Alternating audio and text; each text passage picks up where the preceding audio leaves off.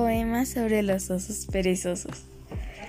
De árbol en árbol con gran destreza, comiendo y jugando con mucha pereza, abriendo camino por todo el bosque, pasando desapercibido frente al guardabosque.